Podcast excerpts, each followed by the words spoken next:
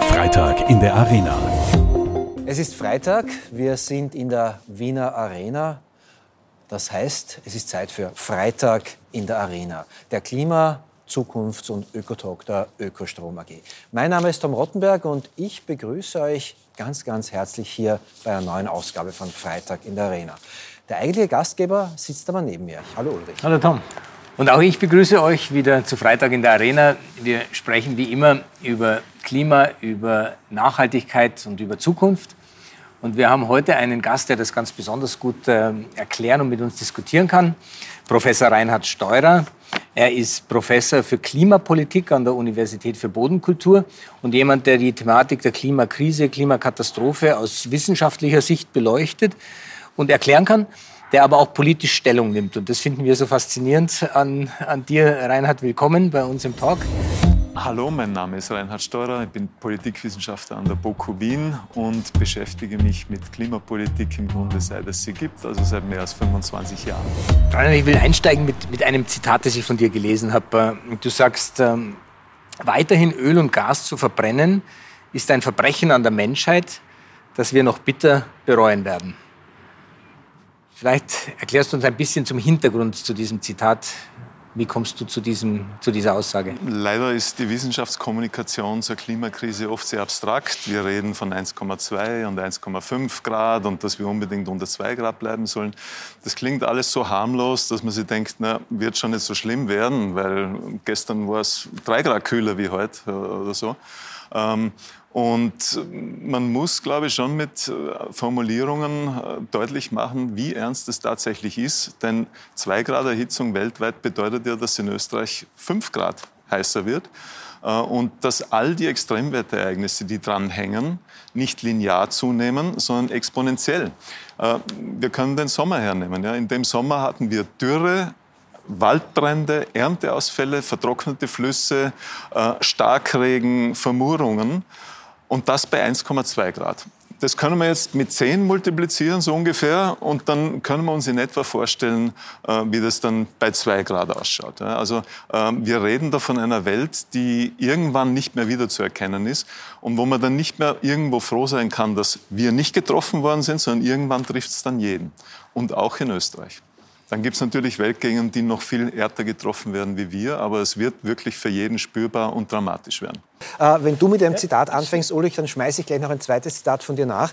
Ähm, die Klimakrise eskaliert so langsam, dass das erst in einigen Jahren klar werden wird. Dann werden unsere Kinder und Enkelkinder fragen, was wir uns damals, also jetzt, gedacht haben, als wir das Schlimmste noch hätten verhindern können. Das kommt ja, glaube ich, im gleichen Interview, im gleichen Satz vor. Ähm, ist das Problem, dass wir es zu langsam spüren?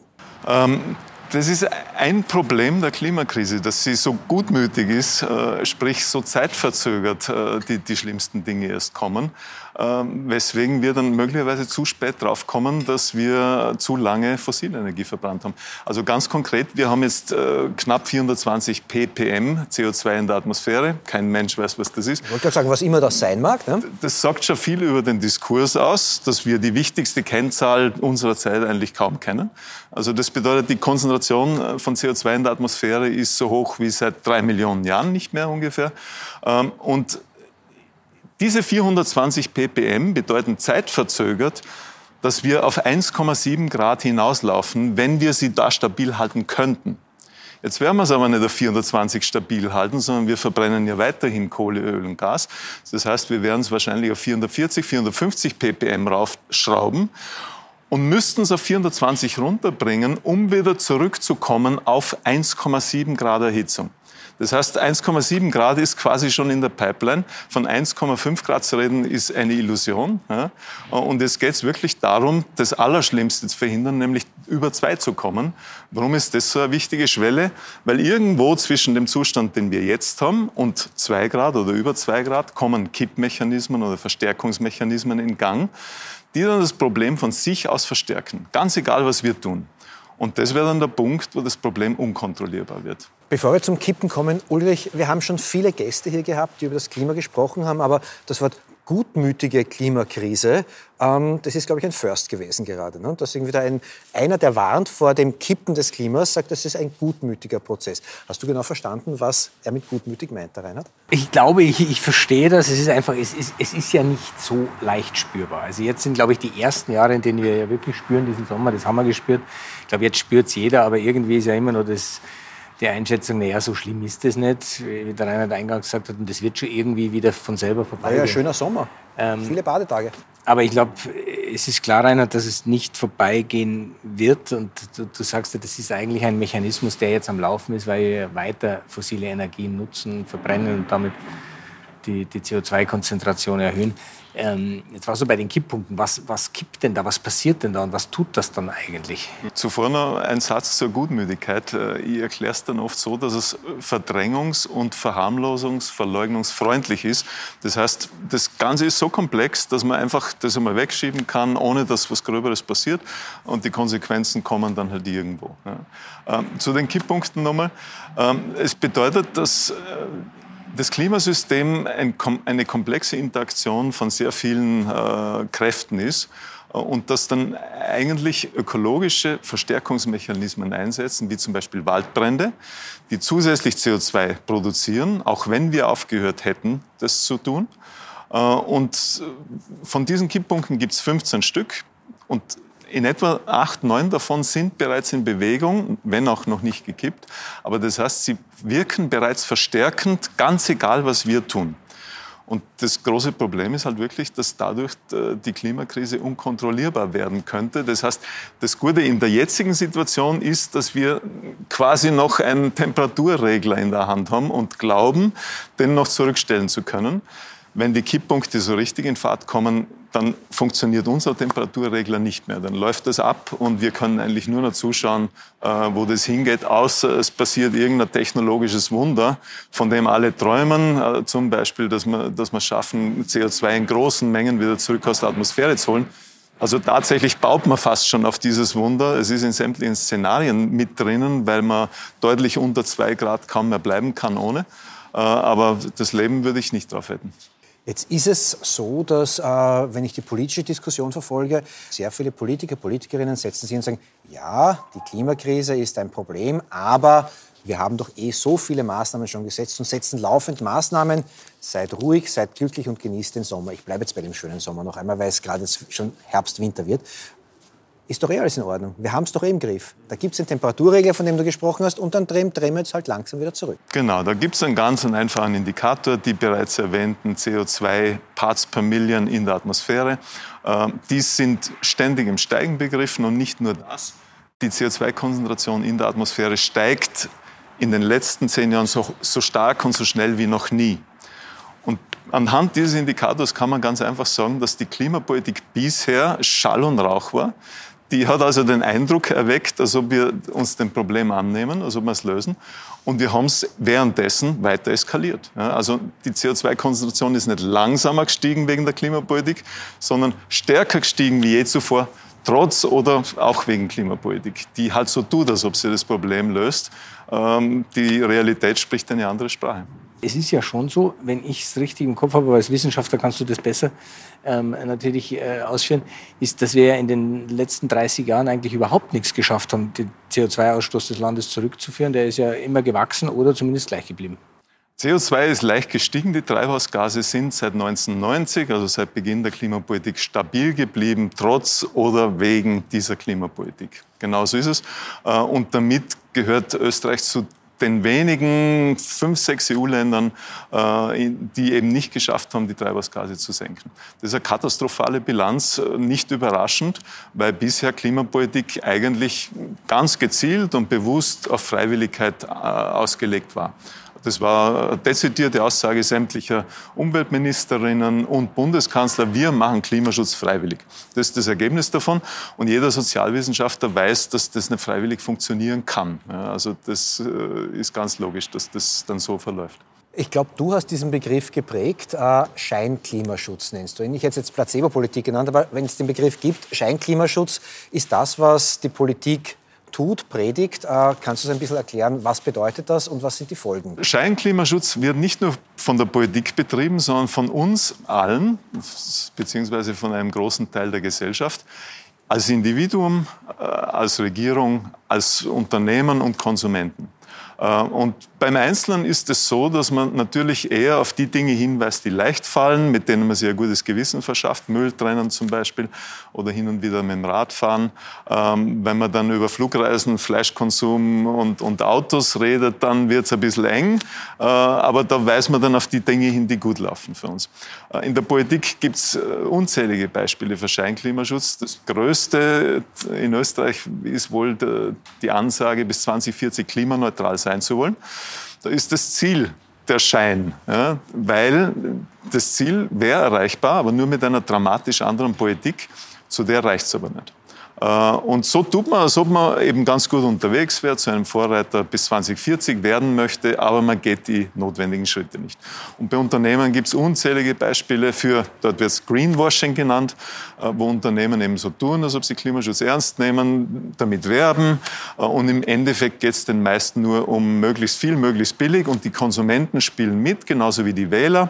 Also die Konsumenten sind froh, wenn sie das Fleisch möglichst billig kriegen und wenn vielleicht nur irgendein Nachhaltigkeitslogo draufpickt. Äh, und bei den Wahlen wählen es am ehesten auch die, die ihnen sagen, wir machen das freiwillig und das kostet nichts und wir machen das eh ganz super und sind, sind äh, ein gutes Land. Ne? Also wir, wir halten uns als Gesellschaft am Schmäh äh, im Endeffekt kommt raus, nur wir machen das eh ganz gut und die Realität sagt, na, ist katastrophal daneben. Okay, ich drehe es um. Wer hat es verstanden? Ja, so ein Spruch von mir auf Twitter war, äh, früher haben die Erwachsenen den Kindern äh, Märchen erzählt. Und heute erklären die Kinder und Jugendlichen, die auf die Straße gehen, den Erwachsenen die Klimakrise, speziell den Politikerinnen.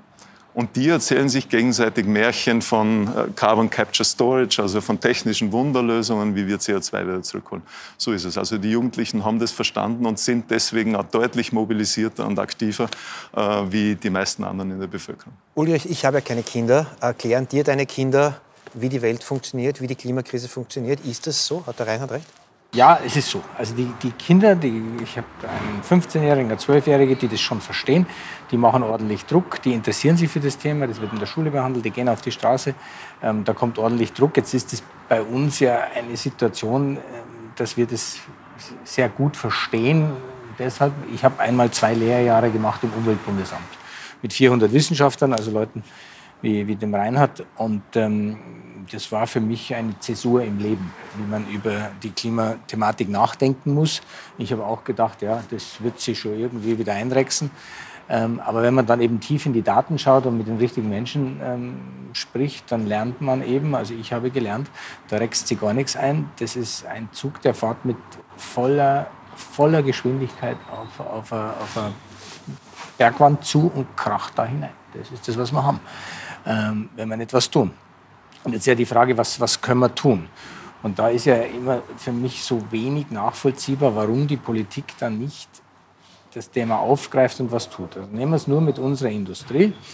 Also wir haben offensichtlich spürbar werdend eine Klimakrise. Wir haben äh, ganz klar wahrnehmbar, brauchen wir nur jeden Tag den Fernseher aufdrehen, ein, ein Krieg gar nicht weit von uns, 2000 Kilometer von uns und wir haben äh, Energieknappheit in Europa. Also da, da, da, ist ja irgendetwas am Gange, wo man sagt, pff, wir können die Wohnung nicht mehr heizen, weil wir haben kein Gas mehr.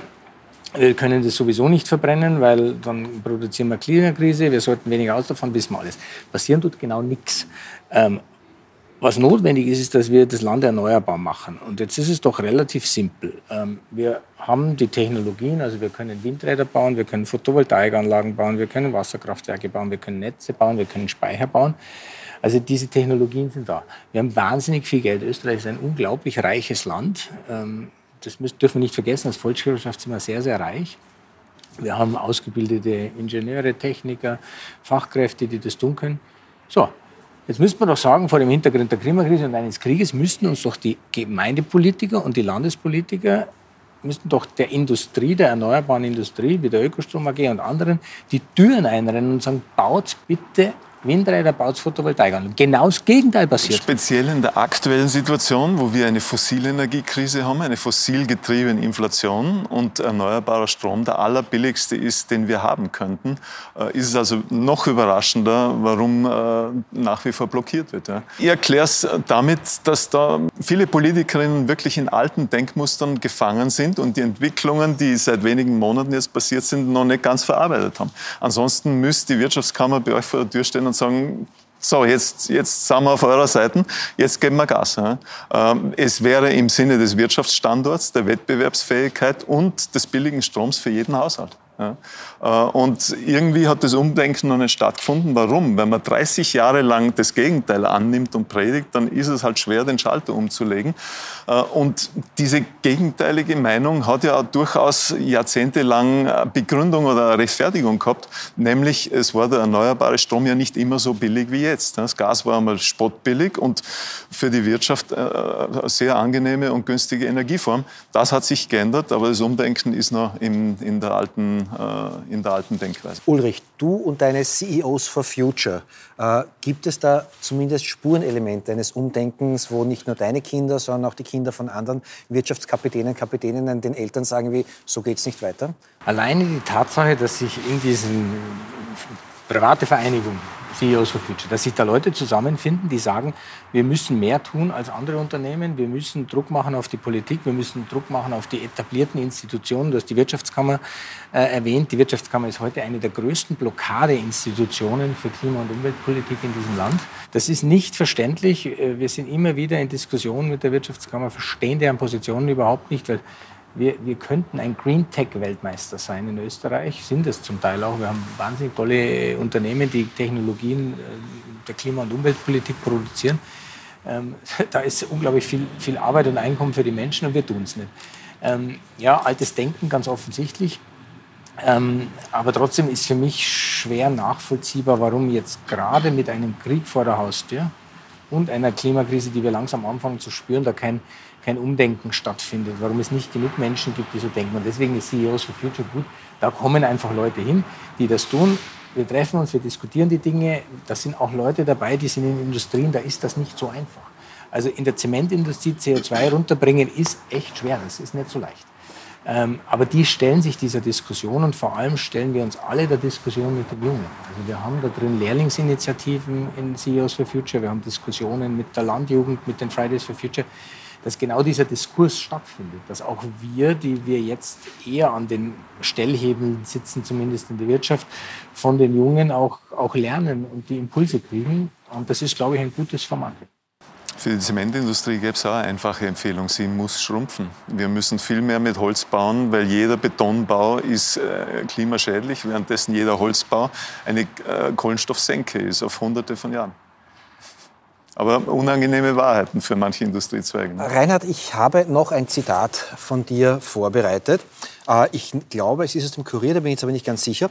Ähm, in meinen Lehrveranstaltungen sage ich seit 15 Jahren, dass ich diesen Druck aus der Bevölkerung, also der Druck, dass sich etwas ändern muss, erst kommen sehe, wenn es bereits richtig kracht. Da gibt es einen schönen Satz, es muss erst noch schlimmer werden, bevor es besser wird.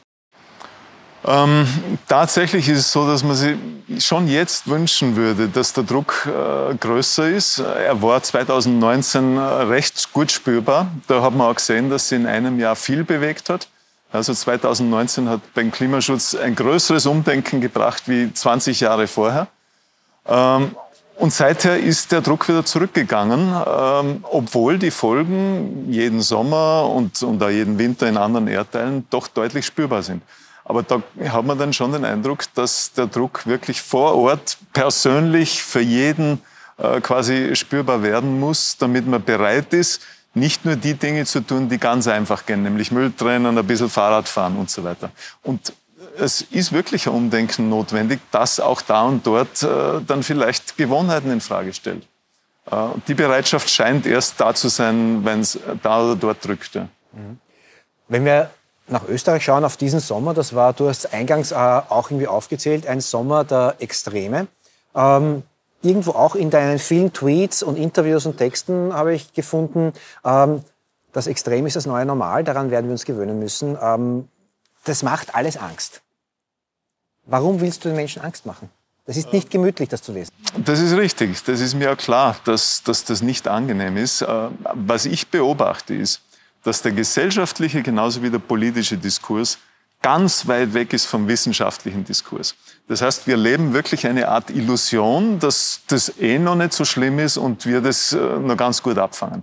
Was ich versuche dann, ist, die beiden Diskurse sich äh, anzunähern, sprich Klimarealität zu kommunizieren, möglichst so, wie sie ist, damit die Illusion aufhört. Ja? Weil wenn ich ein tödliches Problem habe und in der Illusion lebe, es ist noch nicht so schlimm, dann werde ich früher oder später ganz Grund gehen. Ne? Aber die Richtung stimmt. Das Tempo stimmt nicht und da habe ich einen anderen Vergleich wieder.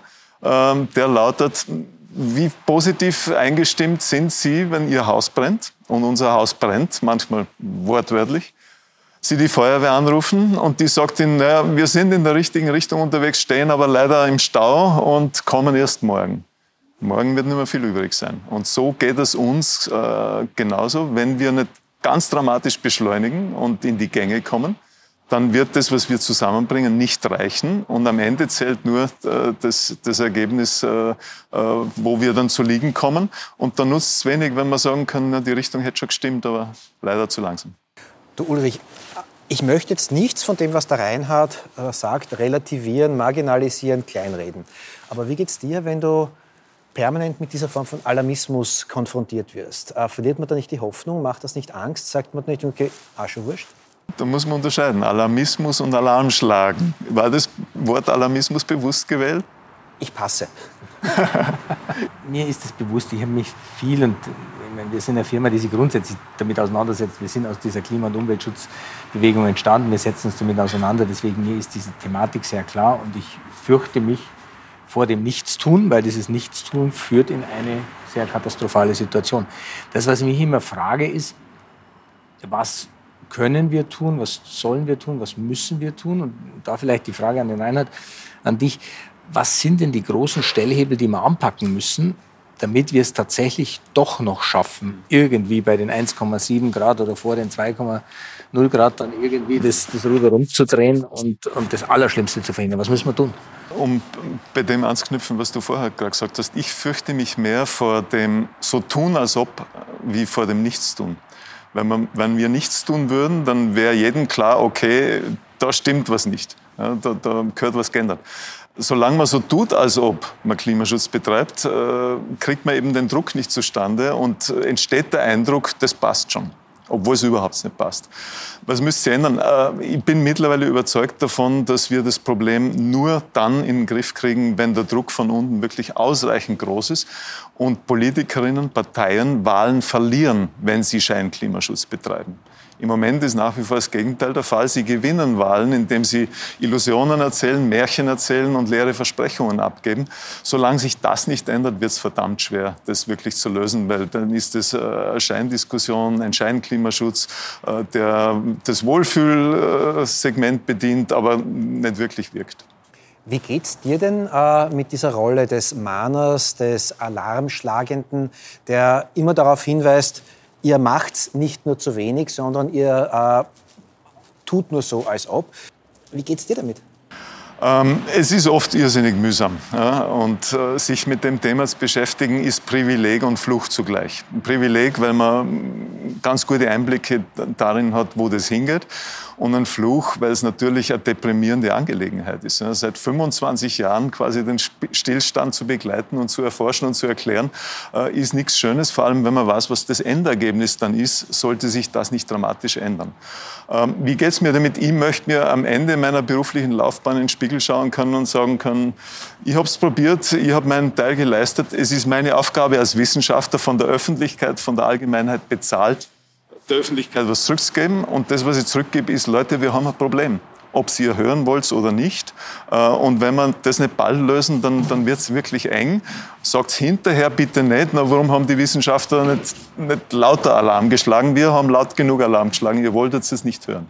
Das wäre dann meine Antwort drauf. Also im, im Grunde geht es dann schlussendlich auch um eine, um eine, gewisse Selbstgerechtigkeit. Ich möchte mir in den Spiegel schauen können, äh, auch mit 80 und meinen Kindern sagen können, wie das so kommen ist. Und die Aussichten sind im Moment tatsächlich nicht allzu optimistisch. Ich höre so gerne mit positiven Botschaften auf. Gibt es irgendetwas, was dir Mut macht, was uns allen Mut machen kann? Die Realität hat auch positive Aspekte. Und zwar ist sie nach wie vor von uns kontrollierbar. Ja, also die Kipppunkte, die Verstärkungsmechanismen sind zwar in Bewegung, aber Wissenschaftler gehen davon aus, dass sie noch nicht so gekippt sind, dass wir die Kontrolle bereits verloren haben. Eine größere, positivere Botschaft gibt es eigentlich nicht, als dass wir das noch kontrollieren können, wenn wir eben zu entsprechenden Maßnahmen bereit sind. Und das Zeitfenster, diese Kontrolle zu behalten, wird kleiner und geht zu. Ja. Also man kann davon ausgehen, dass wir die Kontrolle nur die nächsten 10, 15, wenn es gut geht, 20 Jahre haben. Und wenn wir die 20 Jahre versemmeln, dann geht es nur noch darum, die Katastrophe zu verzögern. Verhindern werden wir es dann kaum mehr können, außer es passiert das große technische Wunder. Die Frage, was tun, kommt dann natürlich auch immer hier äh, in dieser Gesprächsrunde. Wir nennen das Tipp am Freitag. Eben äh, ein Tipp unseres Gastes zu einer niederschwelligen Aktivität, die jeder, die jeder setzen kann, die aber in Summe dann doch einen äh, hoffentlich großen Impact in Sachen Klimaschutz, Klimarettung hat. Was wäre denn dein Tipp am Freitag? Tipp am Freitag. Da kann man unterscheiden zwischen dem ökologischen Fußabdruck, den die meisten wahrscheinlich thematisieren. Das bedeutet eben, die eigenen Emissionen möglichst zu senken, bis hin zu Heizungstausch, ja, in Zeiten, wo Gasheizungen, Ölheizungen sehr teuer sind. Ähm, als Politikwissenschaftler entscheide ich mich für den ökologischen Handabdruck. Ähm, das bedeutet, dass wir politisch aktiv werden müssen.